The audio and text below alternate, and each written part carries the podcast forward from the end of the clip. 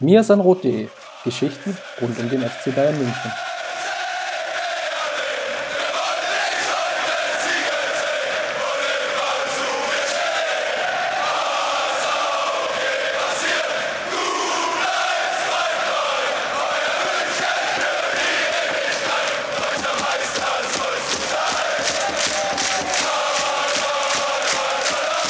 Servus, herzlich willkommen zum FC Brexit oder FC Baxit, wie ihr auch immer wollt. Ähm, wir sind Rot Podcast Folge 210. Wir besprechen heute das Ausscheiden des kompletten FC Bayern, wenn wir so wollen, aus der Europameisterschaft 2020, respektive 21, auch hier, wie ihr gerne möchtet. Mein Name ist Christopher Ramm und ich habe mir natürlich wieder den wunderbaren Justin Kraft an meine Seite geholt. Grüß dich. Servus, Chris. Bin ja schon gespannt, äh, wie, du, wie du jetzt wieder vernichtend einordnest, äh, dass der FC Bayern gnadenlos gescheitert ist bei der Europameisterschaft und keinen Titel mit an die Sebener Straße bringt.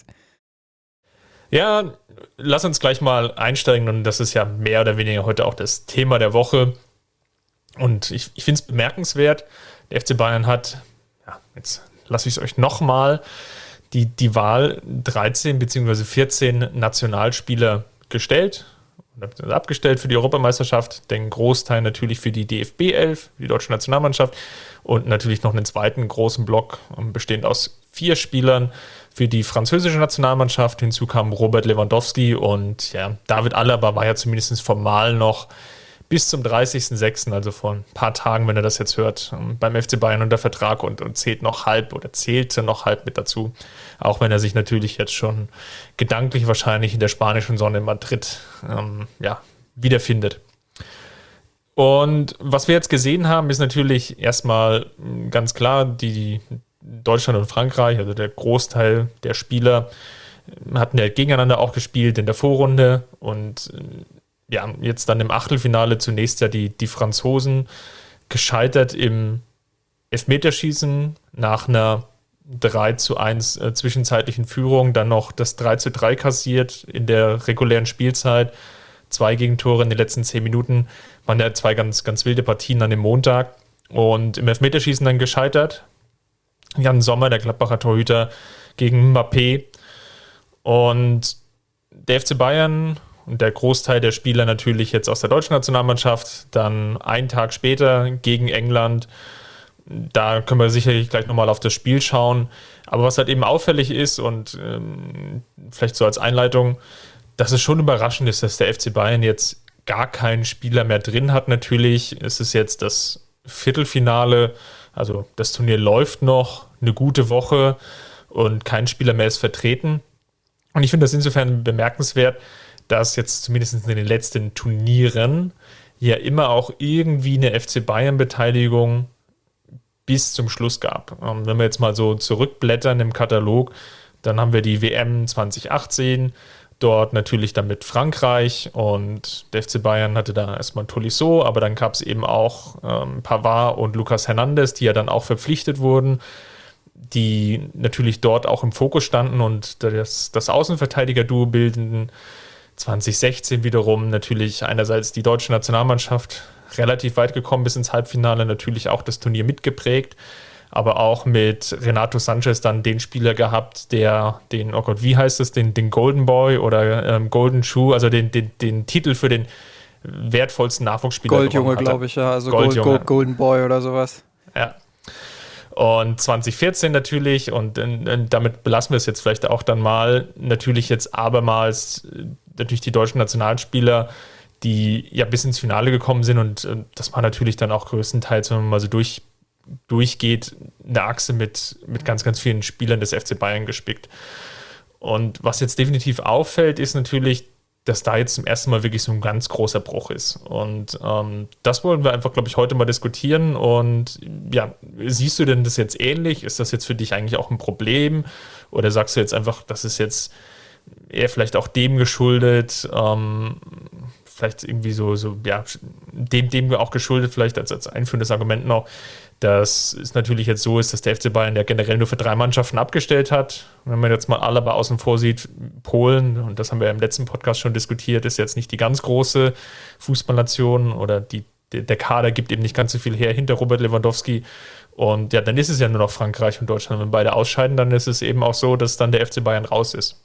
Ja, und damit hast du ja eigentlich auch schon ähm, das Kernargument, glaube ich, gebracht. Ich glaube, ganz so einfach ist es nicht, dass man es nur darauf beschränken kann, aber ähm, grundsätzlich ist es schon so, dass das, ähm, wenn du dein Pferd quasi auf zwei Nationen setzt, ähm, dann, dann ist die Wahrscheinlichkeit schon auch groß, dass in so einer K.O.-Phase Dinge passieren, ähm, die dann eben mal in so einer K.O.-Phase passieren. Elfmeterschießen, Frankreich, ähm, haben wir alle erlebt. War jetzt nicht die, die größte Partie der Franzosen, war auch nicht die größte Europameisterschaft der Franzosen.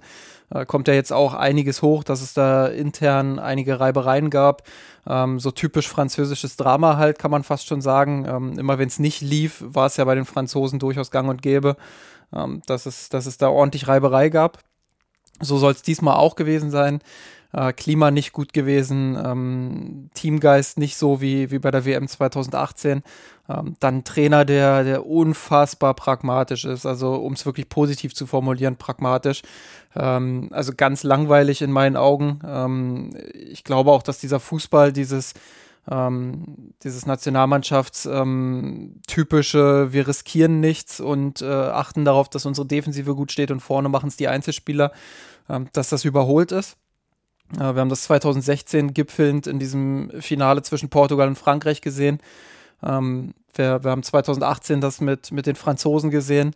Ähm, wir sehen das auch in diesem Jahr wieder bei vielen Mannschaften. Ähm, Deutschland, worüber wir ja noch sprechen werden, Frankreich, äh, Portugal wieder, äh, auch die Engländer, die ja so vorsichtig spielen und bloß kein Risiko in der Offensive eingehen wollen. Ich glaube, dass dieser Stil ein Stück weit überholt ist. Ich hoffe es zumindest, weil im Viertelfinale jetzt auch Mannschaften stehen wie wie Dänemark, wie Italien, wie Tschechien, ähm, die halt wirklich auch nach vorne spielen, die auch wirklich Bock haben, ähm, anzugreifen mit vielen Spielern, ähm, die auch mal hohes Pressing spielen. Ja, ich glaube, ähm, dass das einfach auch ein Stück weit ähm, ja, die nachhaltigere Spielweise ist. Ähm, Spanien muss man dann natürlich auch nennen, die, die zwar typisch ihren Fußball spielen, aber auch damit reingehören in diese Kategorie. aber um wieder den Bogen zum FC Bayern zu schließen, ich glaube, ähm, dass es einfach für die, für die französischen Spieler und auch für die deutschen Spieler ähm, so ein bisschen das Turnier zum falschen Zeitpunkt war. Ähm, wobei man das bei Deutschland fast noch ein bisschen umdrehen könnte und sagen könnte, vor einem Jahr wären sie wahrscheinlich noch sang- und klangloser ausgeschieden, wo ja eigentlich die Europameisterschaft ähm, ja, stattfinden sollte. Diesmal haben sie sich ja noch äh, immer noch unglücklich und, und schlecht verkauft, aber ähm, besser als es viele erwartet hätten. Ähm, aber trotzdem, es ist halt, beide Mannschaften haben nicht ähm, diesen Moment erwischt, wo man wirklich sagt, diese Mannschaft ähm, schwebt jetzt am absoluten Peak und, und wird Europameister. Und ähm, ja, wenn du dein, dein das jetzt nochmal abschließend, wenn du dein, ja, deine, deine, dein ganzes Geld quasi auf diese zwei Pferde setzt, ähm, dann ist die Wahrscheinlichkeit eben relativ groß, dass du dann im Achtel- oder Viertelfinale komplett raus bist. Ähm, ich glaube, für den FC Bayern selbst ist es gar nicht so sehr das Problem mit dem neuen Trainer Julian Nagelsmann, der jetzt äh, die Spieler auch früher zur Verfügung hat in der Sommervorbereitung. Ähm, ja, wird das äh, sicherlich auch ein Vorteil sein, wenn man Alfonso Davis mal ausklammert, der jetzt ähm, frisch für, für den, oh Gott, wie nennt sich das, ähm, Gold Cup oder so nominiert genau, wurde. Genau, die Mittelamerika Meist also Nord- und Mittelamerika-Meisterschaft, also das Pendant zur Europameisterschaft ähm, für den nord- und mittelamerikanischen Kontinent. Genau, dafür wurde Alf Alfonso Davis jetzt äh, nominiert. Sp könnte sein, dass er bis zum August dort äh, tatsächlich involviert ist. Das heißt, ähm, das ist ein kleiner Nachteil für die Bayern, aber was die Europäer angeht, glaube ich, ist es schon vorteilhaft, ja, dass man, dass man da die Spieler früher zurück hat und leistungstechnisch, ich glaube, darauf zieht du ja auch so ein bisschen ab. Ähm, ist es schon so ein kleiner Fingerzeig, glaube ich. Gerade wenn man sich auch die individuellen Leistungen der Bayern-Spieler anguckt, da gibt es schon den einen oder anderen, wo man sich mal fragen muss, ähm, ja, äh, warum? Warum ist das jetzt so? Warum kriegt der individuell nicht diese Leistungen abgerufen, ähm, die es für Bayern-Niveau braucht? Und ähm, ich glaube, ohne sich da zu viel Sorgen zu machen, ja, muss man da vielleicht das ein oder andere kleine Fragezeichen mal setzen und, und schauen, wie sich das entwickelt. Ähm, das ist schon ein kleiner Fingerzeig, glaube ich. Aber, aber ist jetzt nicht so, dass ich daraus das große Drama ähm, spinnen würde, sage ich mal. Naja, man kann, glaube ich, jetzt ähm, einfach nochmal reinschauen und lass uns vielleicht mal ganz kurz die französische Nationalmannschaft abhandeln, bevor wir dann ähm, zur deutschen Nationalmannschaft rüberwechseln. Ich glaube, bei Frankreich hattest du schon angesprochen, die, die Chance hat so versucht, dieses Kadermanagement auf die Spitze zu treiben und hat vielleicht auch ein Spielsystem spielen lassen, um eben alle Stars auch irgendwie zu integrieren. Natürlich jetzt gerade Mittelfeld, Kanté, Pogba, Griezmann, Benzema, Mbappé, weil du davon eigentlich ja niemanden auf die Bank setzen willst. Und das hat aber vielleicht dazu geführt, dass es jetzt dann nicht das beste System war, vielleicht für diese Mannschaft. Klar gab es jetzt natürlich dann auch, auch, auch Ausnahmen, ja. An Mapets Stelle zum Beispiel, da hatte man sich sicherlich mehr versprochen. An dem lief ja die EM auch vorbei. Klar kann man das natürlich jetzt so nonchalant sagen, wo sie natürlich auch den Elf oder wo er natürlich jetzt auch den Elfmeter verschossen hat. Aber in der Defensive war es eben auch nicht gut genug. Und ähm, da waren natürlich dann jetzt auch die Bayern-Spiele involviert. Ich glaube, Pavard hat eine schlechte Europameisterschaft gespielt. Ähm, und das war, das haben wir ja auch letzte Woche schon gesagt in unserem Podcast, auch ein Spiegelbild der Saison, dass es nach einer okayen Leistung, also die, die, die Varianz war einfach zu groß. Ja? Also ein gutes Spiel gegen Deutschland gemacht, dann aber gegen Ungarn schon nicht ganz glücklich ausgesehen. Dann jetzt gegen die Schweiz sich von Zuber einen Ergänzungsspieler von Eintracht Frankfurt hat schwindlig spielen lassen. Da kann man sich natürlich dann schon hinterher fragen, ist das jetzt dann auch, auch das Bayern-Niveau und, und die Erwartungshaltung, mit der man die neue Saison gehen will. Deswegen war ja auch die Eingangsthese oder die Frage, welchen Einfluss hat das auf den FC Bayern? Ich glaube, wenn man da was raussuchen will, würde ich an der Stelle vielleicht so ein, zumindest einen Eintrag ins Hausaufgabenheft machen, dass man sich zumindest mal drüber nachdenken sollte, ist das jetzt die ideale Besetzung, die Nummer 1 Kraft für die Rechtsverteidigerposition. Pavard hat jetzt einfach zu sehr geschwächt, sowohl jetzt in seinem zweiten oder dritten Bayern. Ja, ich muss jetzt überlegen. Ist schon das dritte, glaube ich, jetzt, ne? Jetzt geht das dritte los. Ja, oder ja, also er hat auf jeden Fall ein bisschen geschwächt. Sein erstes war ja das, das Triple ja und genau. ähm, da hat er ja wirklich auch überzeugt und dann ähm, nach dem Triple ähm, ist es ein bisschen, bisschen dahingegangen, sage ich mal und das hat sich jetzt in der EM auch gezeigt und äh, lass mich da vielleicht einmal ganz kurz ähm, reingrätschen, ähm, das was Gerne. Pavard vielleicht ein bisschen zu selten erfolgreich gemacht hat in letzter Zeit. Ähm, also ich glaube, man muss ihn jetzt für das Spiel gegen Schweiz zumindest auch ein Stück weit in Schutz nehmen. Ähm, jetzt nicht so, dass ich sage, boah, äh, die Kritik ist komplett unberechtigt. Ähm, da sind wir uns, da sind wir uns einig. Das ist äh, schon seit einiger Zeit nicht, nicht das, was man von Pavard erwartet. Ähm, aber gegen die Schweiz sind die Franzosen halt auch wirklich in, in so eine taktische Falle reingelaufen, sage ich mal. Also die, die, Schweiz hat das extrem clever gemacht auf der linken Seite, auf ihrer eigenen linken Seite, also auf Pavards rechter Seite ähm, hat, die, hat die Seite da immer wieder klug überladen, dann auch ähm, mit einem nachrückenden Rodriguez. Das war ja so ein Mix aus Fünferkette und Viererkette. In Ballbesitz hat Rodriguez dann ähm, so eine Art Linksverteidiger gespielt, obwohl er nominell eigentlich Halbverteidiger war. Ähm, dann aus dem Mittelfeld mit, mit Chaka und, und ähm, mit den restlichen Mittelfeldspielern, Shakiri beispielsweise auch, ähm, richtig gut dann auch auf die Seite rübergeschoben, ähm, die, die komplette Seite überladen, sich da immer wieder auch gut durchkombiniert. Äh, davon hat Zuba natürlich extrem profitiert und, und Pavard war so ein bisschen das Bauernopfer, ähm, weil Pogba ihn, ihn nicht immer optimal unterstützt hat, nicht immer gut rübergeschoben hat, nicht immer in die Zweikämpfe dort drüben auch gegangen ist ähm, und der auch von der, von der Restverteidigung nicht viel Unterstützung bekommen hat. Das heißt, er war oft eins gegen zwei ähm, ich glaube, in einer Szene war er sogar eins gegen drei. Also das war schon sehr bemerkenswert, ähm, wie sie Pavard da drüben ins offene Messer haben laufen lassen. Und ähm, das muss man dann eben auch sehen, glaube ich. Ähm, nichtsdestotrotz, ähm, ja, es, es, ist einfach keine gute Turnierleistung gewesen von ihm, auch keine gute Leistung beim FC Bayern in der vergangenen Saison. da muss man mal abwarten, wie, wie Jürgen Nagelsmann ihn einbindet, wie er mit ihm umgehen kann. Ähm, ich glaube, Pavard ist so ein typischer Spieler, der in einer funktionierenden Mannschaft, wo wirklich alles klappt, ähm, ja, so, so ein, äh, den Mehrwert quasi als, als jemand gibt, der Stabilität reinbringen kann in diese Mannschaft. Aber sobald diese Stabilität auch von der Mannschaft nicht mehr gegeben ist, ist er halt nicht der Spieler, der die Mannschaft wiederum hochpushen kann und sie besser machen kann. Und ähm, ja, das ist halt ähm, ich weiß nicht, ob es ein Kritikpunkt sein muss. Ich glaube, man kann nicht von jedem Spieler einer Mannschaft erwarten, dass er dazu in der Lage ist.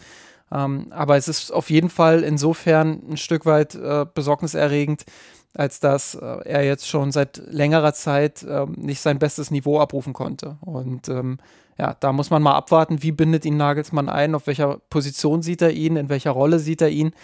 Ähm, und, und kann sein, dass man da gegebenenfalls dann nochmal zu dem Schluss kommt, dass man ähm, ja, äh, auch wenn es schwierig wird, äh, im Transferfenster vielleicht nochmal äh, zupackt. Ja, oder eben taktisch ja dann umstellt. Das ist ja jetzt auch ein offenes Geheimnis oder zumindest ein Gerücht, was jetzt ja schon, schon längere Zeit rumwabert, dass Nagelsmann ja auch das System zumindest ergänzen will. Also weg von dem ja, 4-3-3 nennen wir es jetzt einfach mal ganz klassische Grundformation, wie das jetzt ausgestaltet ist und, und ausgestattet war bei Flick, ist sei jetzt mal dahingestellt, sondern dass ja die Dreierkette jetzt eine durchaus valide Option ist.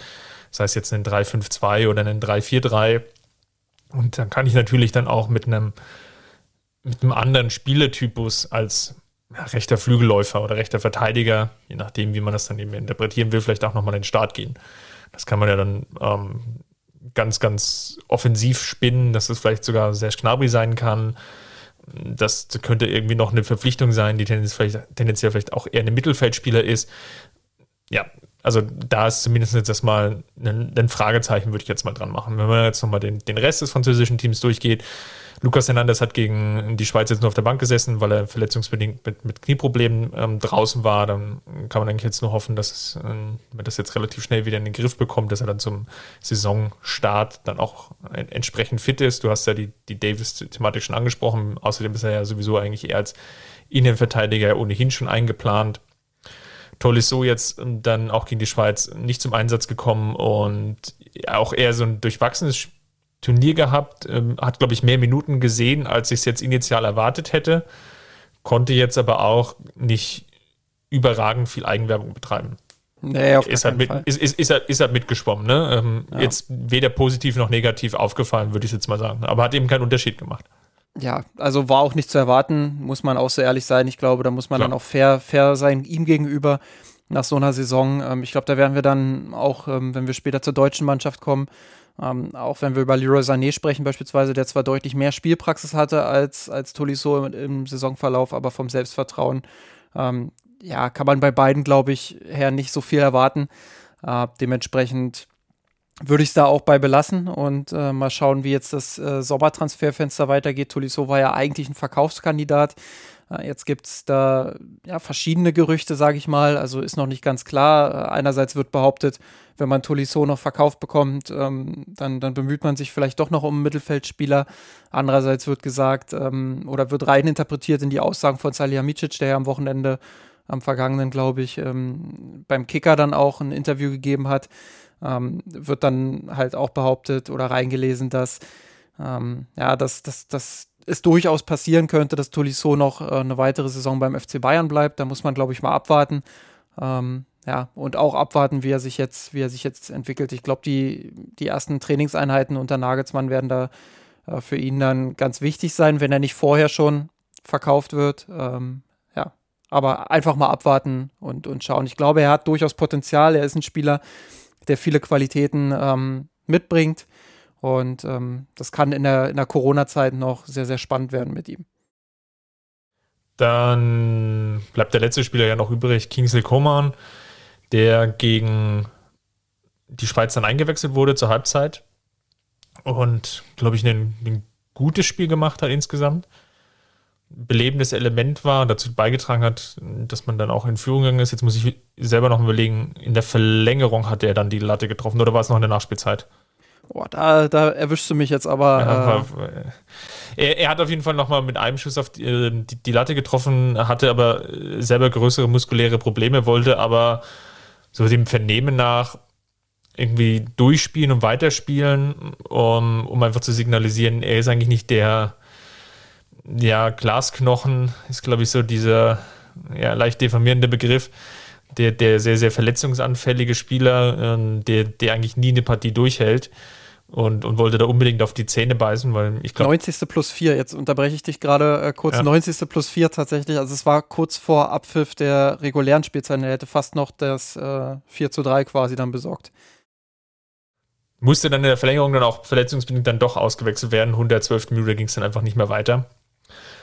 Ja, was ähm, auch, auch schwierig zu bewerten im Endeffekt. Ja? Ähm, ein Spiel verpasst, weil er eigentlich auch Vater geworden ist. Da ist man, glaube ich, dann auch insgesamt mit den Gedanken vielleicht auch woanders und jetzt nicht bei einem bei einer Europameisterschaft insgesamt, also auch jetzt im, im Nachgang natürlich.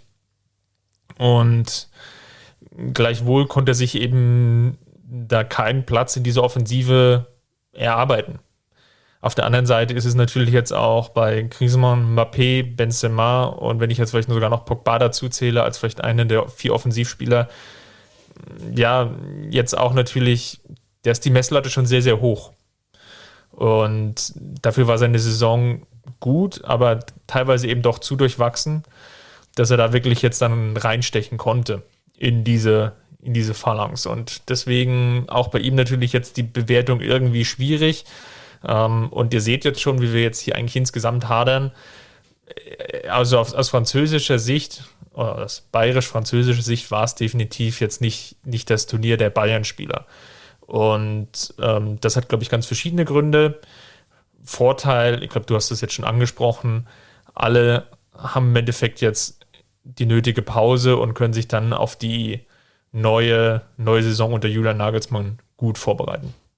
Ja, bei Coman äh, ist es natürlich auch eine Systemfrage gewesen. Also die Champ hat bis auf das Spiel gegen Ungarn, glaube ich, ähm, da hat er, glaube ich, relativ viel auf Breite gesetzt, aber da hat Coman dann auch erst in der zweiten Halbzeit eine Rolle gespielt. Ähm, ja, und, und sonst hat er halt sehr viel auf kompaktes Zentrum auch gesetzt. Ähm, teilweise rautenartig, ähm, teilweise ein sehr, sehr enges 4-3-3. Also das ist halt alles nicht das, ähm, wo ein Kingsley Coman seine, seine großen Stärken hat. Und ähm, ja, aufgrund dieses Defensivfokus und dieses äh, Kompaktheitsfokus ist er natürlich auch ein Stück weit ähm, hinten abgefallen, sage ich mal. Ähm, wie du schon sagst, es ist schwer jetzt den, den Spielern im französischen Kader, äh, Kader einen riesen Vorwurf zu machen, ähm, weil jeder individuell irgendwie sein, sein eigenes Päckchen zu tragen hatte. Ähm, ja, und, und das zeigt vielleicht auch so ein bisschen nochmal das Dilemma, in dem sich die Franzosen befunden haben. Also einerseits den, den stärksten Kader überhaupt, andererseits aber viele Einzelspieler, ähm, die irgendwie für sich ihre Problemchen hatten. Und ähm, ja, das haben sie nicht äh, zu einem Team vereint bekommen. Und deshalb sind sie dann im Achtelfinale wahrscheinlich auch einfach verdient ausgeschieden.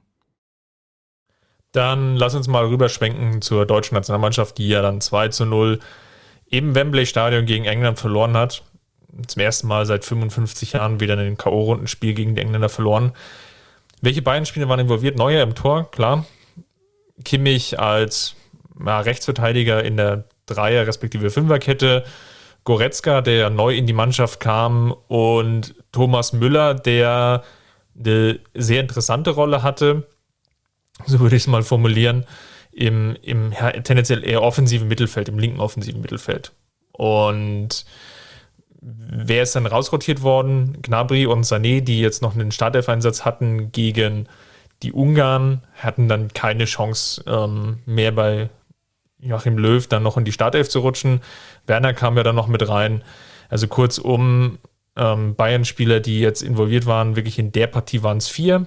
Ähm, Gnabry, Sané, Musiala kam dann noch von der Bank. Ähm, Süle logischerweise ähm, blieb abermals außen vor. Was machen wir denn vielleicht erstmal ganz kurz vielleicht noch zur Einordnung insgesamt mit dem Spiel insgesamt. Ähm, ich glaube, es ist jetzt schon ganz viel im, im Nachgang geredet worden, äh, woran es jetzt vielleicht taktisch lag oder ähm, welche Fehler vielleicht auch begangen wurden, aber vielleicht nochmal kurz deine Sicht. Ja, also grundsätzlich ist es schon so, dass ähm, die Einschätzung mutlos das ganz gut trifft. Ähm, aber bewusst mutlos. Jetzt nicht so, äh, die Mannschaft hat überhaupt keine Idee irgendwie, wie sie nach vorne spielt oder die Mannschaft hat, äh, hat ähm, keinen Plan davon, wie sie, wie sie den Ball vom ersten ins zweite und dann ins letzte Drittel bekommt. Ich glaube, das ist es nicht. Sondern das sah schon nach sehr bewusster Vorgabe aus. Und das eben auch bei beiden Mannschaften, sowohl bei England als auch bei Deutschland, äh, wirklich auch der Fokus darauf, ähm, immer mit genügend Spielern dann auch den, den eigenen Ballbesitz abzusichern. Und äh, wenn du das übertreibst, wenn du immer fünf, sechs, sieben Spieler, im Extremfall waren es halt wirklich sieben, ähm, hinter dem Ball hast und versuchst, äh, das abzusichern, dass, dass der Gegner dich irgendwie auskontert, ja, dann, dann hast du in der Offensive halt meistens nur noch zwei bis vier Spieler, die, die da irgendwie äh, versuchen, gegen eben diese fünf, sechs, sieben Spieler äh, Chancen zu kreieren. Und ähm, ja, da, da muss man kein Mathematikgenie sein, um, um wirklich dann auch zu sagen, so vorteilhaft ist das nicht und so leicht ist es dann auch nicht, sich daraus Chancen zu erspielen. Und ähm, insofern gab es halt ähm, meist nur dann Chancen in diesem Spiel, wenn sich eine Mannschaft dann in einem Angriff dann doch mal ein bisschen nach vorne getraut hat und dann doch vielleicht ausgekontert wurde. Ähm, ja, aber ansonsten äh, war das Warten aufs erste Tor. Und wer das erste Tor schießt, der hatte dann äh, sich die besten Chancen auch ausgemacht, äh, dieses Spiel zu gewinnen. Und es waren eben die Engländer, die das erste Tor erzielt haben. Ähm, aufgrund altbekannter Schwächen äh, im Sechserraum, würde ich mal sagen, weil da konnten sie sich ganz einfach durchkombinieren. Ähm, ja, und, und ähm, dann muss man am Ende eben das Fazit ziehen, das ist dann zu wenig. Ich glaube, wenn die Deutschen das Spiel gewonnen hätten, was durchaus möglich war, äh, Thomas Müller hatte ja noch die Riesenchance zum Ausgleich, auch davor hatten sie ähm, zwei okaye Gelegenheiten, sage ich mal. Einmal Werner aus spitzen Winkel, ähm, einmal Havertz, der ja mit einem mit einem guten Schuss aus, aus der, der zweite Reihe war es nicht ganz, aber schon so 15, 16 Meter Distanz. Ähm, ja, wo, wo Pickford dann die Hand noch rankriegt. Ähm, also da gab es schon noch Möglichkeiten, in Führung zu gehen. Die ähm, Koretzka-Szene würde ich vielleicht auch nochmal mit reinwerfen. Wo er dann ähm, gefault wird, ne? Genau, wo er gefault wird, die zu dem Freistoß führte, wo Müller ihm mit einem schönen Steilpass schickt und ja, Goretzka dann vielleicht nur die, die, das ein oder andere kmh fehlt, um dann vielleicht auch wirklich zum Abschluss zu kommen. Auf der anderen Seite, ja, klar, war, war dann aus, war es dann auch zu wenig aus dem Freistoß heraus. Ja, also es war, es war halt eine sehr chancenarme Partie, eine bewusst chancenarme Partie. Ähm, beide Trainer wollten dieses Risiko nicht eingehen, ähm, wobei ich schon glaube, dass wenn die Deutschen nach den ersten zehn Minuten, wo sie ja durchaus dominant und kontrolliert aufgetreten sind, äh, wenn sie daraus den Mut entwickelt hätten, ein bisschen äh, höheres Pressing zu spielen, den Gegner ein bisschen mehr hinten einzuschnüren, dann hätten sie die Chance gehabt, daraus wirklich ein einseitiges Spiel zu machen. So war es dann halt eine offene Partie, inklusive Warten auf, auf die erste Szene, wo dann das Tor fällt. Ja, das haben die Engländer dann für sich entschieden. Wenn die Deutschen das gewonnen hätten, hätten vielleicht einige gesagt, boah, abgezockt, äh, gut, gut verteidigt in den meisten Phasen, wenn man jetzt mal zwei, drei Szenen ausklammert. Ähm, und, und ja, auf die Chance geduldig gewartet und die dann genutzt. Ähm, ich glaube, das ist jetzt so ein bisschen die, die Bewertung, die auch in England vorherrscht. Äh, wobei ich glaube, dass beide Spielstile, ähm, und das habe ich ja eingangs auch schon so ein bisschen angedeutet, äh, überholt sind und dass dieses ähm, kein Risiko eingehen letztendlich ein höheres Risiko darstellt. Ja, und äh, dementsprechend ähm, ist die Kritik an der deutschen Nationalmannschaft natürlich auch absolut berechtigt. Ähm, das war mutlos, das war ohne Esprit nach vorn, das war ähm, ja ohne Tempo nach vorn gespielt. Und äh, so ist es dann eben extrem schwer, dann auch ähm, am Ende ja, bei einer Europameisterschaft erfolgreich zu sein. Ich glaube trotzdem, dass man den Fehler nicht jetzt unbedingt bei dieser Europameisterschaft suchen muss. Also ob nun Dreierkette, Viererkette, ob Kimmich außen innen, ähm, ob äh, Harvards im Sturm, ob Werner im Sturm, ob Volland im Sturm. Ähm, das sind alles berechtigte Diskussionsfelder und man kann sicherlich darüber diskutieren, ob man mit einer anderen Herangehensweise, ob man mit einem 4-2-3-1, äh, mit einem fetten Bayern-Block in der Startelf, ob man da äh, mehr Automatismen gehabt hätte, mit denen man dann vielleicht auch erfolgreicher bei diesem Turnier gewesen wäre. Alles berechtigte Kritikpunkte. Aber ich glaube nach wie vor, ähm, dass ja, das, dass der größte Kern dessen, warum man eben bei dieser Europameisterschaft nicht erfolgreich war, in den letzten drei Jahren zu suchen ist und darin, dass man nach der WM 2018 ähm, halt doch eher auf weiter so gesetzt hat, auch wenn man das als Neuanfang verkaufen wollte, ähm, war es halt doch eher ein weiter so. Und ähm, das, das war für mich das größte Problem. Ähm, wenn man sich Mannschaften wie Italien ansieht, die haben auch viel ausprobiert im Vorfeld der EM. Die haben viel, Mancini hat super viele Spieler eingesetzt, ähm, hat wirklich viel experimentiert auch. Ähm, aber er hat halt immer klare Automatismen eintrainieren lassen. Und das sieht man jetzt bei dieser Europameisterschaft. Italien ist vielleicht das Team, was organisatorisch und taktisch ähm, wirklich ganz top ist, ganz weit oben. Ähm, die Dänen kann man da auch als Beispiel nennen, die wirklich schon ganz lange auch an ihrem Stil arbeiten ähm, wo man halt wirklich sieht, die, die verfolgen einen strategischen Plan und dieser strategische Plan wird auch ähm, ja, einfach seit, seit vielen Jahren gut umgesetzt und ähm, dann erntet man bei so einer Europameisterschaft eben auch die Früchte daraus. Und das hat bei der deutschen Mannschaft komplett gefehlt. Ähm, es gab irgendwie keinen kein Stamm an Spielern, der sich einspielen konnte vorher. Ähm, es gab in der taktischen Ausrichtung, in der strategischen Ausrichtung immer wieder wechselhafte ähm, Beobachtungen. Also mal hat die deutsche Mannschaft sich wirklich versucht, hinten äh, reinzustellen und auf Konter zu spielen. Mal hat sie dann selbst mit Ballbesitz agiert. Ähm, selbst vor der Europameisterschaft gab es ja Experten, die gesagt haben, äh, hey, äh, die Mannschaft wird wahrscheinlich auf Konter spielen. Ähm, dann kamen die ersten Testspiele, da haben sie dann äh, mit Ballbesitz gespielt. Ähm, also ohne jetzt Gegen Frankreich ja auch fast 65 Prozent Ballbesitz gehabt. Ähm, genau. Also ich, ich glaube, da wurde viel ausprobiert, was ja auch tendenziell richtig war. Aber nicht zu diesem Zeitpunkt eben, ne? Also das ist halt der, der ja, Punkt. Ja, weiß ich, weiß ich gar nicht. Ähm, ich ich, ich glaube, der, der späteste Zeitpunkt, wo man es, glaube ich, verpasst hatte, war dann wirklich auch in dieser Vorbereitung und, und Löw hatte sich dann, glaube ich, tendenziell eher auch wieder für diesen Ballbesitz Fußball entschieden, weil es, glaube ich, auch einfach seinem Naturell entspricht und weil es ja auch jahrzehntelang, kann man jetzt ja fast sagen, tendenziell auch ganz gut geklappt hat. Er aber vielleicht unterschätzt hat und das ist, glaube ich, so mein, mein, mein Kernpunkt, den ich, glaube ich, aus dieser EM mitnehme um, von der DFB 11. Er hat dafür dann, glaube ich, zu viele Kompromisse eingehen müssen im Bezug auf seine taktische Grundausrichtung. Also so ein 3-4-3 ist natürlich, wenn du jetzt einen Ballbesitzfokus spielen lassen willst, schon schwierig, weil du natürlich tendenziell eher immer wieder Unterzahl im Mittelfeld vorfindest. Und die Engländer haben das natürlich dann auch ganz geschickt gemacht, indem sie einfach ja das taktische System von Löw einfach gespiegelt haben. Und es dann eigentlich ja permanent Unterzahlsituationen gab und die ja nur aufgelöst werden konnte, wenn sich halt vor allem natürlich Havertz, der glaube ich ein ganz gutes Spiel gemacht hat, sich halt immer wieder in, ins Mittelfeld zurückfallen lassen hat, wodurch natürlich dann aber vorne hast ja dann eine permanente Unterzahlsituation gab von Müller und Werner. Und, und Werner jetzt dann nicht die, die Schnelligkeit reinbringen konnte gegen die Dreier, auch respektive Fünferkette und Müller natürlich jetzt in dieser Rolle dann auch gar nicht so viel machen konnte, weil er natürlich jetzt die, die Räume für andere Spieler gar nicht öffnen konnte. Das ist ja eigentlich ja seine Stärke. Ja, die, die konnte er im gesamten Turnier nicht einbringen. Und ähm, das ist, glaube ich, so dieser Punkt, den ich da mitnehmen würde. Die Idee war sicherlich da, ähm, aber für diese Umsetzung braucht es zu viele Kompromisse. Und weil er, glaube ich, einfach Löw natürlich sehr, sehr stark noch dieses 0 zu 6 in Erinnerung hat, und dieses 0 zu 6 gegen Spanien dann wirklich diesen Gedanken verfestigt hat, ich brauche auf jeden Fall hinten eine Dreierkette, um eine bessere Absicherung drin zu haben. Dass aber die Dreierkette, glaube ich, dazu geführt hat, dass man sich dann zu sehr auf so eine Restverteidigung verlassen hat, ähm, steht jetzt auf einem anderen Blatt. Und diese, diese unzuverlässige Restverteidigung hat natürlich jetzt auch im gesamten England-Spiel, jetzt gar nicht so sehr, jetzt beim Gegentor sieht man das ja eigentlich sehr, sehr gut. Man ist eigentlich ja gar nicht in den Zweikampf gegangen, bis das Ding ja eigentlich im Tor lag.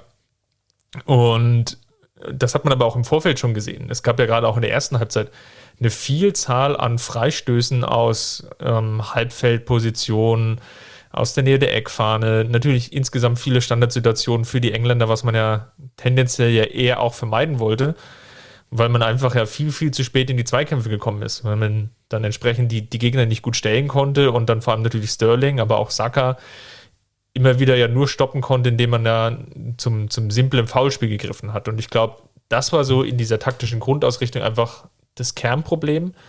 Man wollte Ballbesitz Fußball spielen. Ja, man hat sich dann aber, man hat, glaube ich, zu viele Kompromisse gewählt, um dieses dann durchzudrücken. Verständlicherweise, aber eben jetzt mit, mit dieser Folge. Ich glaube, also ich würde das so ein bisschen, ähm, also im Kern dessen, was du sagst, gebe ich dir natürlich recht, weil der Kern ist, Löw ist Kompromisse eingegangen. Aber ich glaube, in der Ursachenforschung ähm, würde ich das aus einer, aus einer anderen Perspektive aus aufrollen.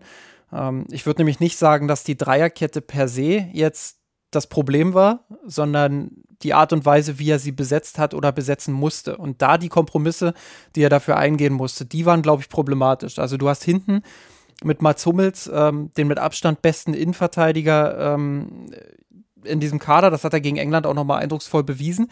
Aber eben auch jemanden, der sehr, sehr langsam ist. Und ich glaube, das war ein Faktor, warum sich Löw dazu entschieden hat, ihm zwei Spieler zur Absicherung an die Seite zu stellen, mit Ginter und Rüdiger. Äh, Rüdiger das ist soweit noch in Ordnung. Ich glaube, du kannst auch mit, mit diesen drei Innenverteidigern, die auch gelernte Innenverteidiger sind, kannst du auch ein offensives System spielen. Aber dann hast du das Problem, dass du mit Gosens und Kimmich auf den Flügelpositionen zwei Spieler hast, die ja, die, die schon Offensivdrang haben und die schon offensiv denken, aber die eben zu wenig eins gegen eins Situationen gehen können. Kimmich ist zu langsam dafür, hat auch die technischen äh, Fähigkeiten im Dribbling einfach nicht, um, um einfach mal einen Spieler auszunehmen. Ähm, bei Gosens ist das äh, nochmal ein bisschen anders gelagert, aber auch der ist nicht der Spieler, der mal ins Eins gegen Eins geht und einen aussteigen lässt. So, und ähm, das ist, glaube ich, schon ein Kernproblem. Wenn du diese beiden Flügelpositionen so besetzt, dass du immer auf Kombination angewiesen bist und da nicht dieses, dieses Tempo hast, um hinter die Kette zu kommen, ähm, dann, dann ist das für so ein Ballbesitzsystem gegen tiefstehende Gegner einfach nicht förderlich. So. Dann hast du mit Groß und Gündogan zwei Spieler auf, also zumindest äh, am Anfang des Turniers, zwei Spieler auf der Sechs gehabt, ähm, ja, die, glaube ich, in so einem Dreierkettensystem nicht optimal sind. Das bedeutet, dass äh, Groß äh, sich häufig trotzdem äh, nach hinten hat fallen lassen in Richtung Dreierkette, ähm, wodurch dir dann wieder ein Spieler im Mittelfeld gefehlt hat. Ähm, Gündogan ist jemand, der, der eigentlich in höheren Räumen ein Stück weit stärker ist. Dadurch hast du dann auch gegen den Ball im Sechserraum immer wieder Probleme gehabt. So, und dann hast du vorne natürlich wiederum das Problem, dass du keinen echten Neuner hast. Das hättest du wahrscheinlich in jedem System als Problem gehabt, ähm, egal welche, welche Grundformation du da wählst. So. Genau, klar, das ist, das ist ein definitives Grundproblem natürlich als insgesamt gewesen. Ne? Der, der, Nationalmannschaft, wenn man ganz ehrlich ist, fehlt ein Stürmer, fehlt ein Rechtsverteidiger und ich glaube, Linksverteidiger kann man natürlich diskutieren. Klar hattest du irgendwie diese Peak-Performance von Gosens gegen Portugal, aber ist natürlich jetzt sowohl gegen Ungarn als auch gegen England schon wieder deutlich abgefallen. Und also du hast auf diesen Außenverteidiger natürlich Positionen Probleme gehabt und im Sturm natürlich absolut, da gebe ich dir vollkommen recht. Und da musst du natürlich dann sehen, ähm, dass, ähm, also mein Argument ist halt, dass er, dass er, dass nicht die Dreierkette per se schuld ist. Das heißt, dass die, dass so ein 3-4-3 grundsätzlich einfach im Mittelfeld keine Überzahl schaffen kann oder dass so ein Dreierkettensystem grundsätzlich einfach nicht offensiv ausgerichtet sein kann. Ähm, ich glaube, das haben ganz viele Mannschaften schon bewiesen, dass das durchaus möglich ist. Aber dann brauchst du eben äh, einerseits Mut, um nach vorne zu spielen und wirklich auch die Spieler dann in die entsprechenden Räume zu bringen. Und andererseits brauchst du die Spielertypen. Und ich glaube, die Spielertypen hat ähm, ja, Joachim Löw nicht so wirklich gehabt. Und ähm, deshalb gab es auch immer wieder Diskussionen, äh, zurück zur Viererkette zu gehen. Ähm, ich hätte mir noch vorstellen können, dass er in seiner Grundausrichtung ähm, ja beispielsweise mit Leroy Sané und Gnabry auf Außen hätte spielen können. Ähm, also die beiden einfach als Flügelverteidiger einzusetzen. Dann hast du immer noch drei Spieler, die hinten absichern. Hast aber vorne tendenziell eben zwei Spieler, die Tempo machen können, die Breite geben können. Das habe ich ja bei Leroy Sané komplett vermisst. Also das ist ja eigentlich ein Spieler, äh, der gut ist, wenn er Breite geben kann und dann mit Tempo auf die Kette äh, zugehen kann und die 1 gegen 1 Situation suchen kann.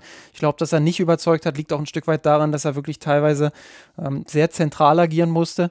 Ähm, aber das ist auch nochmal ein anderes Thema. Also da einfach die Spieler zu, einzusetzen, auch auf den Flügelverteidigerpositionen. Und das sind ja eigentlich Flügelstürmerpositionen gewesen.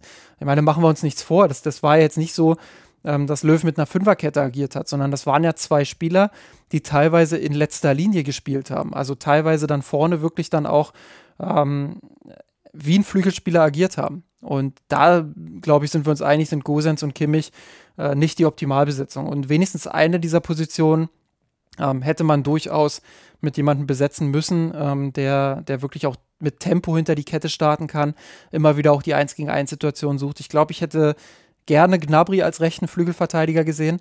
Ähm, einfach deshalb, weil er, und das hat er jetzt bei der EM auch gezeigt, weil er im Zentrum ähm, ja, durchaus auch seine Qualitäten hat, aber eben in vielen Spielphasen auch untergeht. Und ähm, ja, da hätte ich mir einfach ein bisschen mehr Mut bei der Besetzung der Position gewünscht. Ähm, ob jetzt die Dreierkette optimal für den DFB ist oder nicht, das, das sei mal dahingestellt. Aber ähm, ich warne einfach davor, jetzt den Schluss zu ziehen, äh, der DFB ist mit der Dreierkette gescheitert. Ähm, und das habe ich ja jetzt auch schon mehrfach gelesen, diesen Take. Also ähm, wird, das, wird das auch bei anderen Mannschaften so sein. Ähm, gerade mit Bezug auf Jürgen Nagelsmann, der jetzt beim FC Bayern übernimmt, äh, wäre ich höchst vorsichtig äh, mit einem mit voreiligen Urteil ähm, das da lautet, dass äh, Herr Nagelsmann äh, aus dem DFB-Debakel lernen sollte und bloß nicht auf Dreierkette setzen sollte. Ähm, ich glaube, das sollte man alles mal abwarten. Ähm, der FC Bayern unterscheidet sich da vom Kader her und ähm, ähm, auch von der, von der Denkweise von Julian Nagelsmann her schon deutlich von dem, was der DFB da bei der Europameisterschaft gezeigt hat. Vielleicht noch einen abschließenden Satz ähm, zu dem Spiel und dann lass uns mal einmal noch kurz die Bayern-Spiele in der deutschen Nationalmannschaft durchdeklinieren, jetzt nach, der, nach dem Ausscheiden. Ich glaube, wo diese fehlende Mutlosigkeit sich einfach noch doppelt und dreifach unterstreichen lässt, ist natürlich jetzt auch in der Einwechslungsthematik ähm, von Löw. Also man hat, glaube ich, gemerkt, also ich hatte zumindest den Eindruck und ähm, das eigentlich so um die 60. Minute, dass, der, dass die, die Mannschaft von, von Joachim Löw tendenziell mehr Spielkontrolle hatte. Ähm, dass so die kleine Anpassung, dass sich Kimmich tendenziell eher Richtung, Richtung Halbraum verschiebt und dort nochmal als Anspielstation, dass das tendenziell alles aufgeht. Die Engländer hatten ja dann auch bis zu dem 1 zu 0 in der 75. Minute ja gar keinen Torschuss.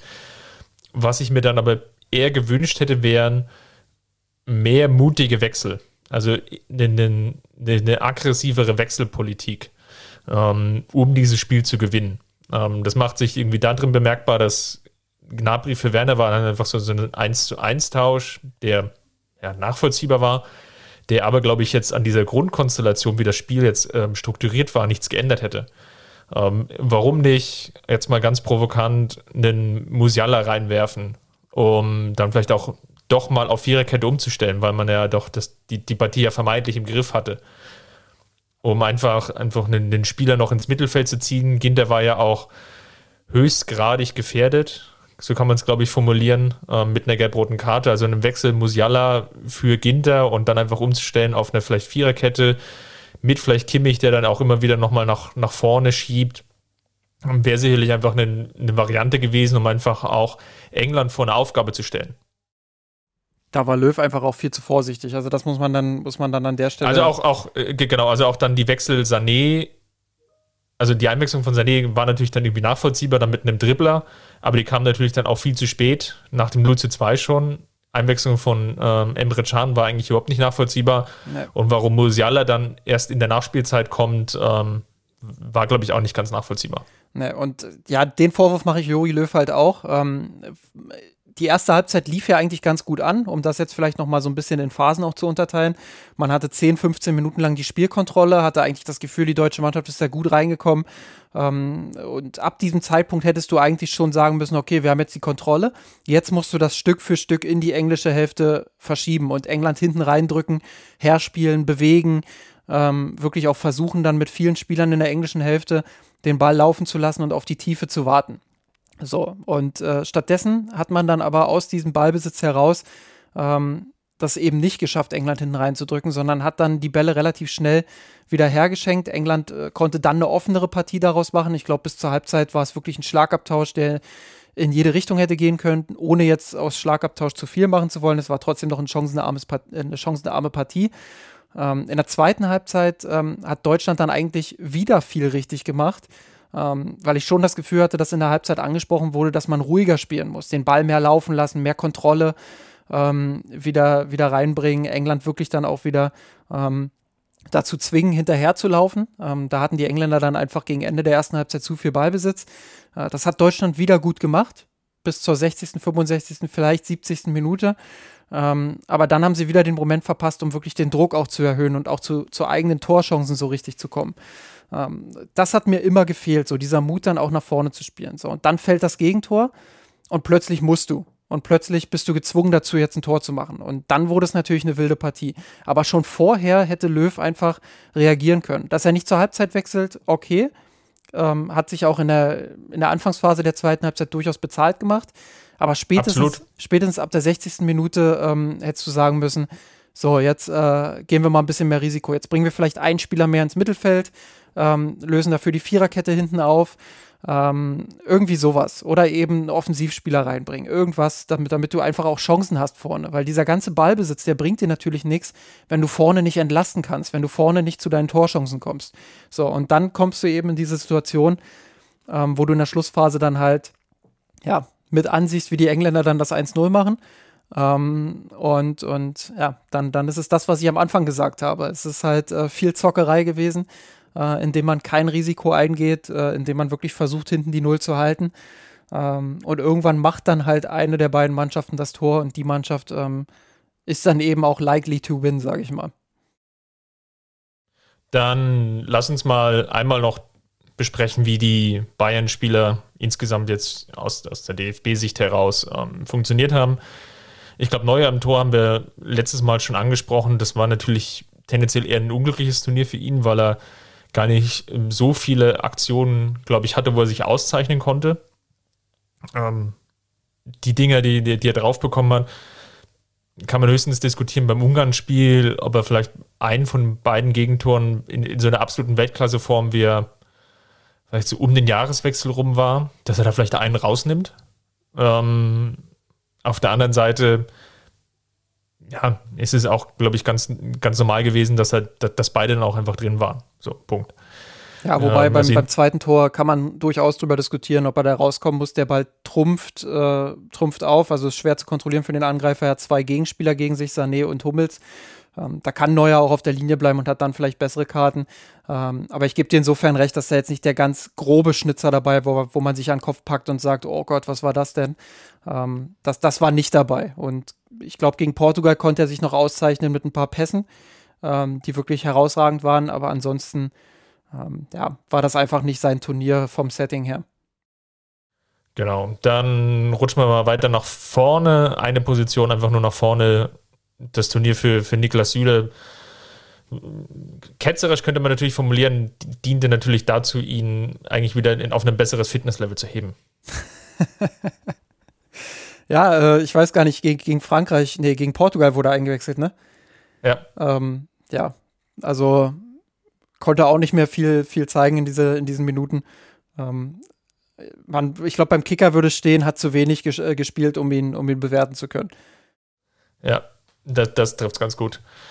Was machen wir mit Leon Goretzka? Da würde ich fast sogar sagen, ohne jetzt vielleicht schon so viel vorwegnehmen zu wollen, aber das war so vielleicht aus Bayerns Sicht der Spieler, der am ehesten überzeugte, der eine lange Pause vorher hatte, verletzungsbedingt, dann gegen Ungarn natürlich erstmal das Weiterkommen gesichert hat und ja, zumindest gegen England äh, die ein oder andere auffällige Szene haben wir natürlich schon angesprochen, nach Minute, wo er da so durchbricht, ähm, mit dabei war.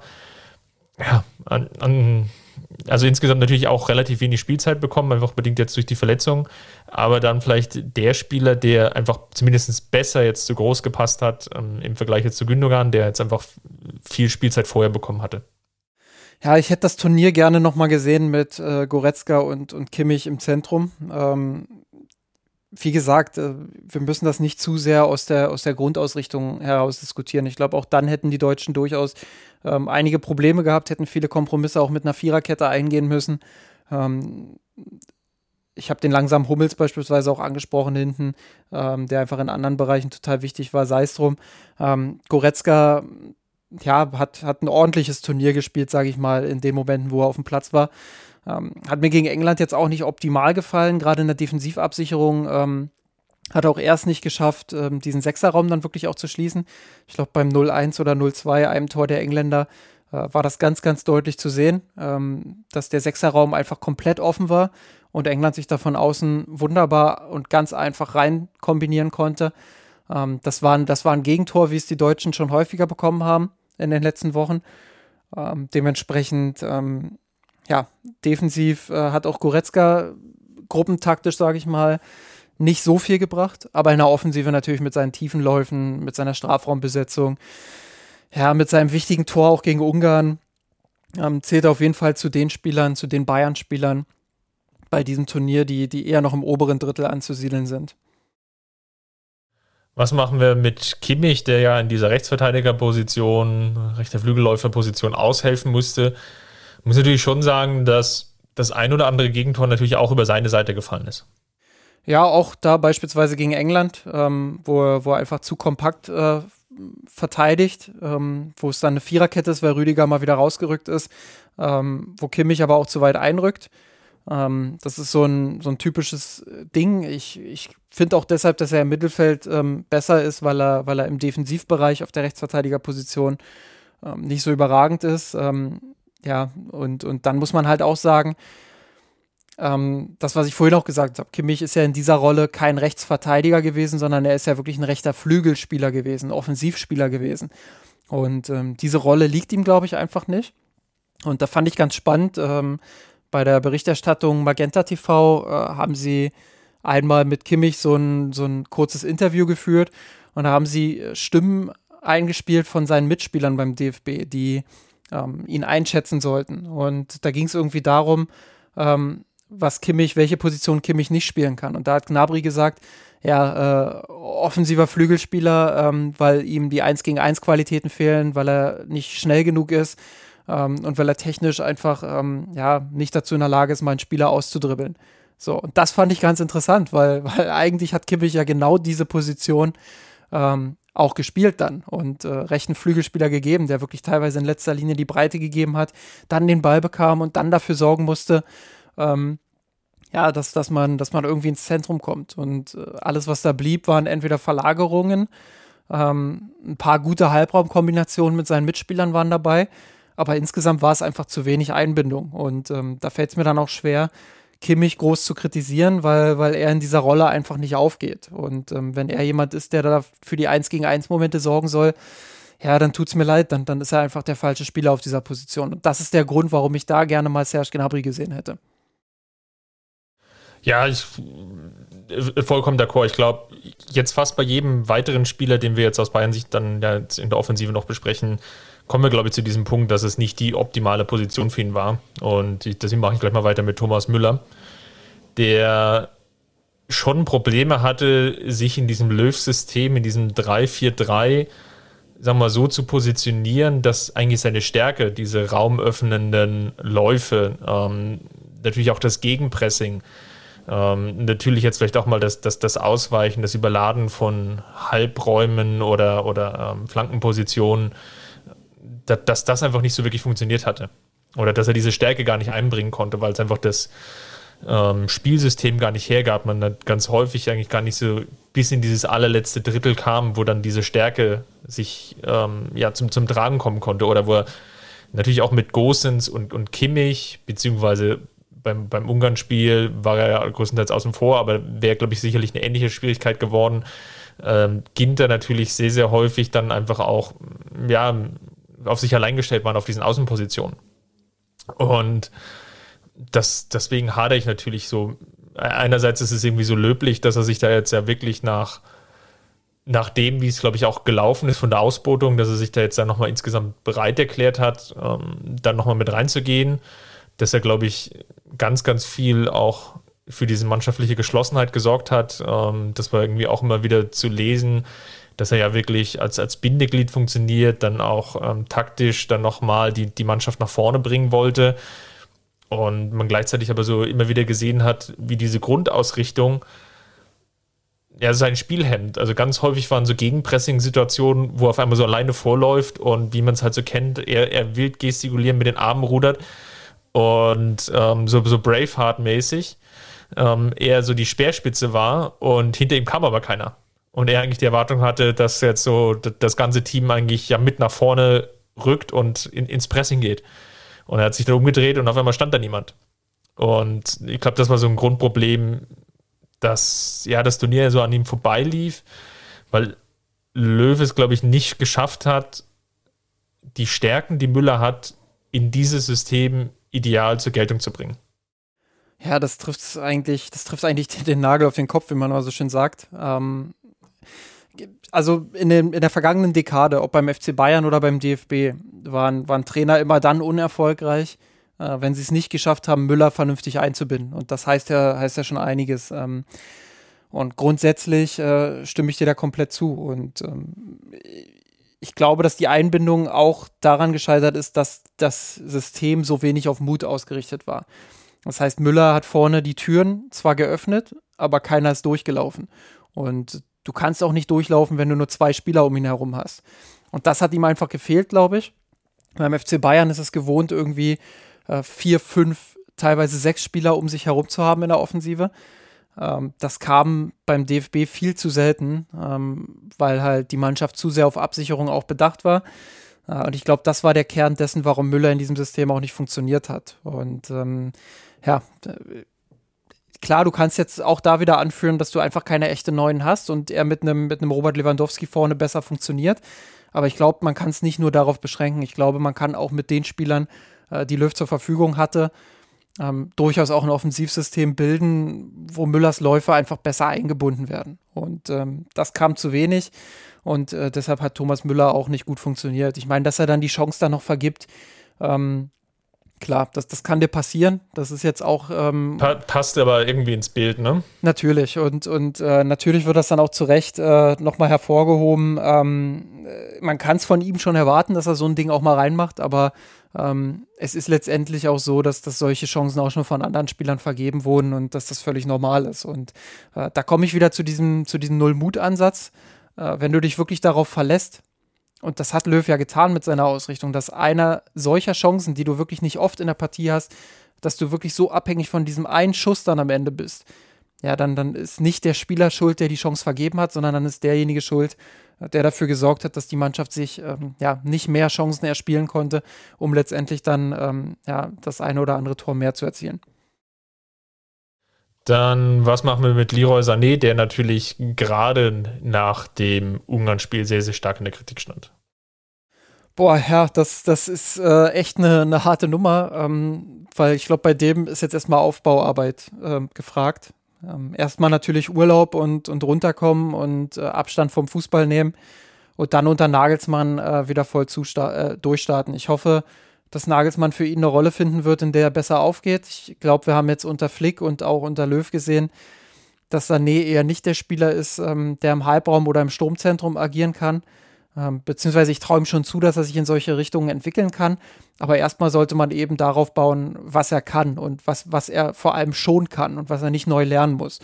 Und äh, da würde ich ihn ein Stück weit wieder in seine, in seine Komfortzone ziehen. Das heißt, entweder auf der linken Seite Breite gebend und dann mit Dribblings in die Mitte, so wie er es bei City ganz lange stark gemacht hat, oder eben auf der rechten Seite Breite gebend äh, und von da dann die 1 gegen 1 Situation suchend. Ähm, da wird ganz viel von der Einbindung abhängen, von den persönlichen Gesprächen mit ihm. Ähm, ich glaube, der Tenor, ähm, der, der mancherorts dann schon vertreten wird, ähm, dass man ihn abschreibt, äh, das geht ein bisschen zu weit. Ähm, der hat jetzt einfach ein unglückliches Jahr gehabt, auch nach seiner Verletzung und nach seinem Wechsel ohne Sommervorbereitung. Ähm, aber ich traue ihm zu, dass er unter Nagelsmann einer der ganz, ganz großen Gewinner wird. Ähm, sein Talent ist riesig ähm, und, und wenn das ausgeschöpft wird, ähm, ich finde übrigens auch, dass seine Einstellung auf dem Platz äh, besser ist als, als sein Ruf und ähm, dass er da wirklich auch viel arbeitet und viel versucht. Ähm, und, und klar, manchmal ist die Körpersprache ein bisschen ähm, verzweifelnd fast schon und dann geht der Kopf runter und ähm, dann winkt er vielleicht auch mal ab. Ähm, das ist alles nicht, das sind alles Dinge, die fallen den Fans eben negativ auf, aber das ist eben auch normal, wenn du, wenn du das Selbstvertrauen nicht hast. Ich glaube, jeder war schon mal in so einer Situation, wo man den Glauben an sich selbst verliert. Ähm, und ich glaube, in so einer Situation ist Sané gerade. Und ihn da rauszuholen, wird die große Herausforderung sein. Aber sobald das gelingt und er dann in einem taktischen System unter Julian Nagelsmann gut eingebunden ist, bin ich sehr guter Dinge, dass der FC Bayern noch sehr, sehr viel Freude an Leroy Sané haben wird. Dann, ich glaube, Serge Gnabry haben wir auch, auch schon relativ lange jetzt besprochen gehabt. Da würde ich einfach auch unterstreichen, dass es natürlich jetzt einfach dieses Grundproblem gab, was wir vorhin schon angesprochen haben. Es gibt eigentlich keinen richtigen Neuner in der deutschen Nationalmannschaft. Und egal welches System du spielst, einen Stürmer brauchst du halt mindestens. Und Gnabry hat sich ja dann mehr oder weniger dafür geopfert oder wurde geopfert dafür. Ähm, natürlich irgendwie verständlich. In manchen, manchen Phasen, äh, als es die, diesen Neustart nach 2018 gab, hat er natürlich auch Spiele gehabt, wo er durchaus auch überzeugen konnte in dieser Position. Es gab auch Spiele beim FC Bayern, wo er natürlich dann schon ab und zu mal in dieser, äh, in dieser Rolle unterwegs war. Es ist natürlich so, dass es jetzt nicht seine Paraderolle ist.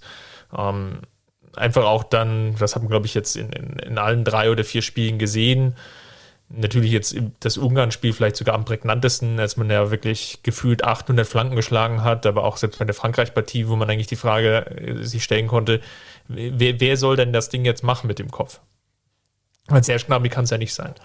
Und man hat es ja, glaube ich, nie geschafft, ähm, hatten wir jetzt ja auch schon, schon mehrfach auch erwähnt, ja, hinter die Kette zu kommen, wirklich ja dann auch mit, mit Kombinationen mal so eine Viererkette oder eine Fünferkette so aus den Angeln zu heben, dass du Gnabry auch dann im Rückraum oder so um die Strafraumposition wirklich auch mal gut in die Abschlusssituation bringen konntest.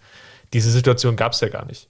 Und da bist du natürlich als Stürmer irgendwo insgesamt noch aufgeschmissen, weil die Anzahl an Schüssen, die er hatte, glaube ich, im gesamten Turnier, die kann man, glaube ich, an einer Hand abzählen. Und davon waren, glaube ich, auch die meisten dann geblockt. Also es waren so schon so Verzweiflungstaten. Und das unterstreicht natürlich jetzt auch insgesamt dann die ja, eher risikoscheue Variante, für die sich jetzt Löw insgesamt ja für dieses komplette Turnier entschieden hat. Und er war natürlich dann noch ein Opfer dessen.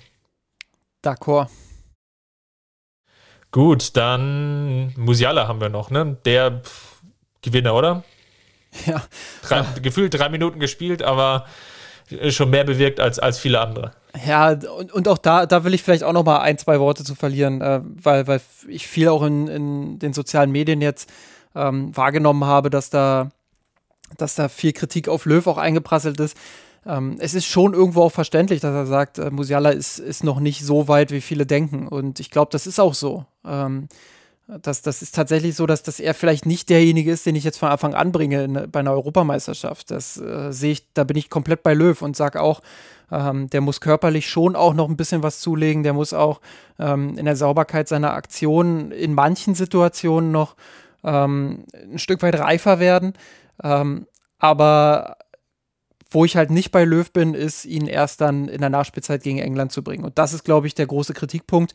Ähm, du kannst ihn schon in der 60., 65. bringen und, und hoffen, dass er dann vorne vielleicht einen Unterschied macht, zumal deine anderen Offensivspieler jetzt auch nicht so überzeugt haben. Und wozu hast du so einen Spieler eben dabei, äh, wenn du ihn dann, nachdem er ja wirklich auch gegen Ungarn richtig Selbstvertrauen gesammelt hat, ähm, wenn du ihn dann nicht einsetzt? Also ich hätte schon gehofft, dass er ein bisschen früher kommt, so zwischen der 60. und 75. Minute irgendwo. Ähm, einfach um, um die Engländer dann auch nochmal ein bisschen äh, kaputt zu spielen sei es drum, ähm, ich glaube, ich, ich kann das Argument schon ein Stück weit ver äh, verstehen, was, was Löw da gebracht hat. Aber ähm, ja, es ist schon eine vertane Chance irgendwo. Ja, wie vorhin schon erwähnt, ähm, ich, ich glaube, wenn, wenn Löw richtig mutig gewesen wäre, hätte ihn einfach zwischen der 60. und 65. einfach damit reingeschmissen, um einfach diese Situation, die ja da entstanden ist, zwei Systeme, die gegeneinander gespiegelt oder gespielt haben, die sich gespiegelt haben, dass da ganz, ganz wenig Risiko drin war, um das einfach aufzulösen. Also mm, überspitzt formuliert hat, hat Löw alles getan, um diese Situation, dieses Unentschieden zu halten, hat aber, glaube ich, nicht den Weg gesucht, wie dieses Spiel zu gewinnen ist. Und das, mm, also wäre Musiala vielleicht ich, da können wir, glaube ich, dann drüber streiten, wäre jetzt der beste Schlüssel gewesen, aber er wäre definitiv ein Schlüssel gewesen, den man hätte reinschmeißen können.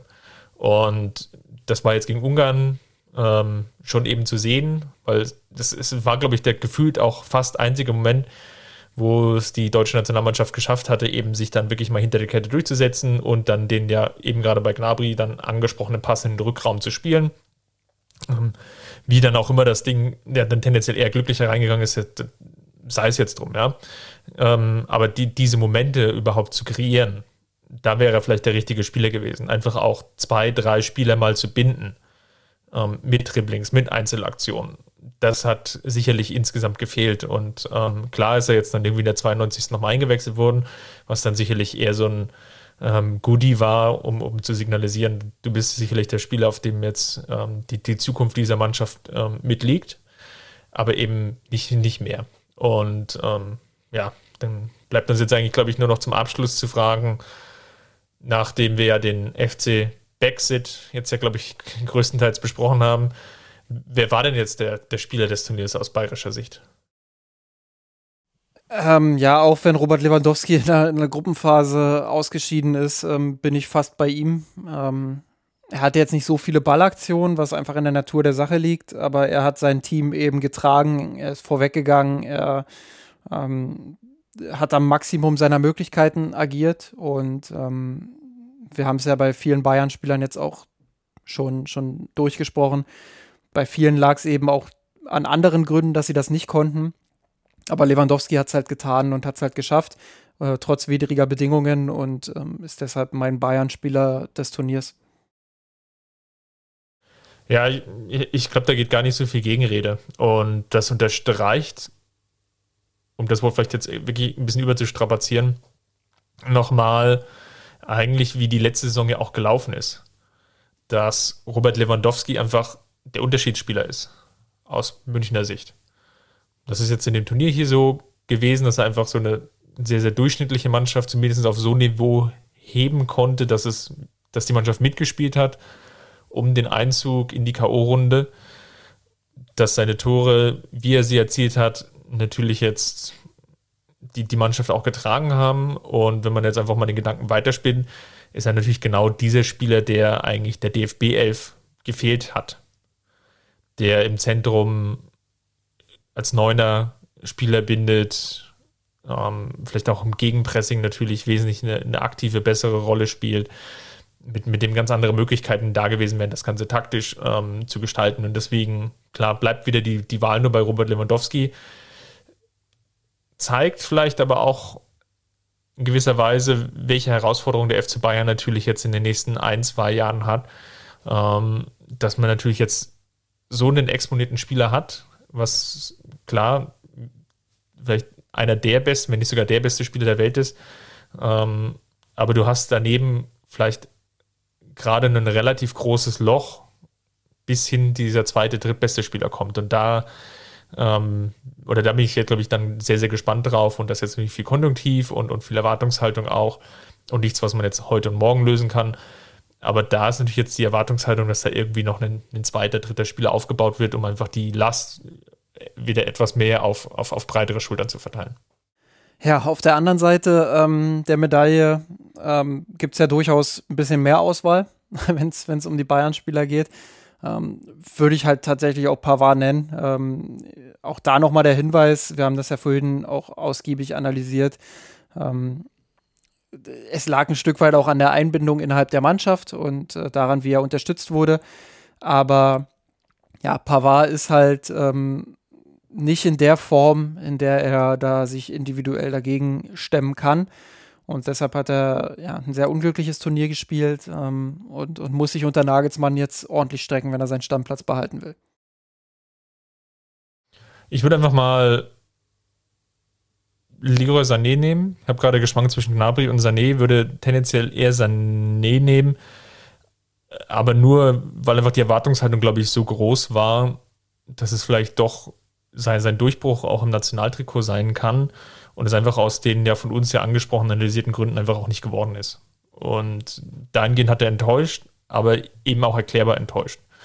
Und ja, das ist jetzt so insgesamt, glaube ich, jetzt das, was wir, glaube ich, mitnehmen können aus Sicht des FC Bayern, dass einfach zu viele, glaube ich, individuelle Gründe dazu geführt haben, dass dieser große Pool an Spielern, die es ja schlussendlich ja auch waren, ja, die 13, die wir jetzt angesprochen haben, dass es einfach dazu geführt hat, ja, dass es ganz, an ganz, ganz vielen Stellen eben nicht geklappt hat, dass es dann auch im Mannschaftserfolg nicht geklappt hat. Und wenn man das einzige Positive jetzt mitnehmen will, und haben wir jetzt ja eben auch schon, glaube ich, ein, zwei, dreimal anklingen lassen, dann, dass der FC Bayern das jetzt eben ja, das Plus hat, die Spieler sich unter Jürgen Nagelsmann wirklich drei, vier Wochen lang auf das erste Bundesligaspiel vorbereiten können. Abschließend noch eine kleine ja, Hausmitteilung, will ich es will mal nennen, ähm, weil ich darauf angesprochen wurde auch, warum wir denn ähm, in unserem Podcast noch nicht über die äh, Meisterschaft der FC Bayern Frauen gesprochen haben. Ähm, ich fand das jetzt während der Europameisterschaft ähm, nicht passend. Wir haben es leider nicht geschafft, in der Woche direkt danach aufzunehmen, weil es sich zeitlich bei uns nicht ergeben hat. Das war jetzt keine geplante Pause ähm, sondern es hat einfach nicht geklappt bei uns beiden. Ähm, und, und deshalb äh, tut mir das auch sehr leid, dass wir da nicht direkt und aktuell drüber berichten konnten. Ähm, wir werden das aber noch nachholen in, in irgendeiner Form. Ich fand das jetzt während der Europameisterschaft einfach nicht angemessen, weil wir ähm, ja, weil, weil wir das Thema einfach dann so nebenher abgehakt hätten. Und das will ich auf keinen Fall tun. Ich will da schon auch ein bisschen ausführlicher drauf eingehen. Ähm, vielleicht schauen wir dann mal, dass wir, dass wir zur neuen Saison mal einfach auf, auf äh, so, eine, so eine kleine Saisonvorschau ähm, ja, geben und, und dass wir da dann vielleicht auch nochmal im Detail auf den Kader blicken ähm, und was die Ziele sind. Und da können wir dann auch nochmal rückblickend auf diese Meisterschaft eingehen, ähm, die uns natürlich sehr gefreut hat und ähm, die, die ein großes Ding für den FC Bayern insgesamt war. Ähm, ja, aber wie gesagt, das, das wollte ich alles nicht so nebenher abhaken und deshalb habe ich mich dagegen entschieden. Hätte ich in der letzten Folge nochmal vorweg sagen können. Äh, jetzt hole ich das hiermit nochmal nach, damit alle Bescheid wissen, die sich darüber wundern. Wunderbar. Dann hören wir uns, glaube ich, dann ja nächste Woche wieder, Justin. Vielleicht haben wir da noch die eine oder andere Hausmitteilung. So viel können wir, glaube ich, schon mal anteasern. Ansonsten, ähm, falls es euch gefallen hat, hinterlasst uns natürlich gerne einen Kommentar im Blog unter mirsenrot.de. Ähm, folgt uns auf den sozialen ähm, Kanälen, wo wir unterwegs sind. mirsenrot bei Twitter, mirsenrot auf Facebook oder Instagram. Und ja, ansonsten, falls es euch so gut gefällt, dass ihr meint, uns einen finanziellen Obolus zu hinterlassen, dann schaut einfach mal vorbei unter patreon.com slash mirsenrot beziehungsweise unter mir sind rot dann einfach auf einen der entsprechenden Banner klicken. Da hast du jetzt im, im Vorfeld vielleicht eines unserer nächsten Podcast-Themen schon so ein bisschen aufgearbeitet. Ähm, zuletzt dann hast dort den Supporter einen exklusiven Artikel oder ich glaube in der Artikelserie war es ja sogar ähm, zukommen lassen mit möglichen Transferzielen und beziehungsweise der, der Kaderstruktur für die neue Saison. Ich denke, das werden wir jetzt sicherlich dann in den nächsten ein, zwei Wochen dann auch ähm, hier im Podcast besprechen, weil Europameisterschaft haben wir jetzt ja gerade gelernt, ist ja für den FC Bayern beendet und damit endet auch dieser Podcast. Vielen Dank, Justin. Mach's gut. Servus. Servus. den Kampf gewonnen, den Tod erklommen, der Haien hat's gemacht. Ich hab geträumt von dir, von unserer Weltpläne.